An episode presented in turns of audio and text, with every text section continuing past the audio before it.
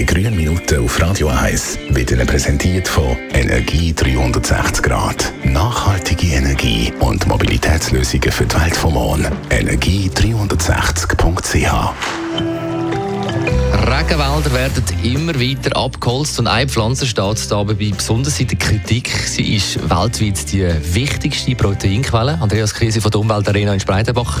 Welche Pflanze ist es? Dabei handelt es sich um Sojapflanzen.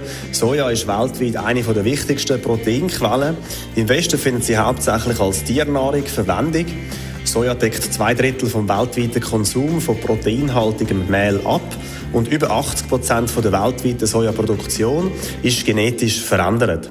Die Schweiz deckt weniger als 1% von ihrem jährlichen Bedarf ab, das sind etwa 300'000 Tonnen. Die restlichen 99% werden importiert. Aber wieso wird die Sojapflanze mit der Zerstörung der Natur in Verbindung gebracht? Es gibt eigentlich nur drei wirklich grosse Sojaproduzenten. Das sind Brasilien, die USA und Argentinien.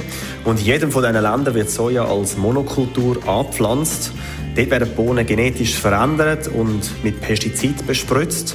Monokulturen entstehen jeweils durch Abholzung oder durch Abbrennen von Wäldern oder auch durch Trockenlegung von Sumpfgebieten. Und die einseitige Bepflanzung von diesen Böden entzieht ihnen so viel Nährstoff, dass sie karg werden und sterben und entsprechend dort nichts mehr wachsen kann. Also in dem Fall sollten wir bestmöglichst auf Soja verzichten. Ja und nein.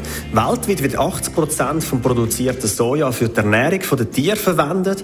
Die Tiere können dann einen Teil von dem Soja, also etwa 10 Prozent, in Muskelmasse, also in Fleisch, umwandeln.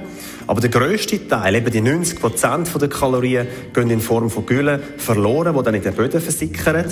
Anstatt man also auf Soja verzichtet, würde man besser auf Fleisch verzichten. So müsste weniger Soja hergestellt werden. Es wäre grundsätzlich effizienter und der Natur wäre auch dient. Besten Dank, Andreas Kriesi von der Umweltarena in Spreitenbach. Die grünen Minuten auf Radio 1.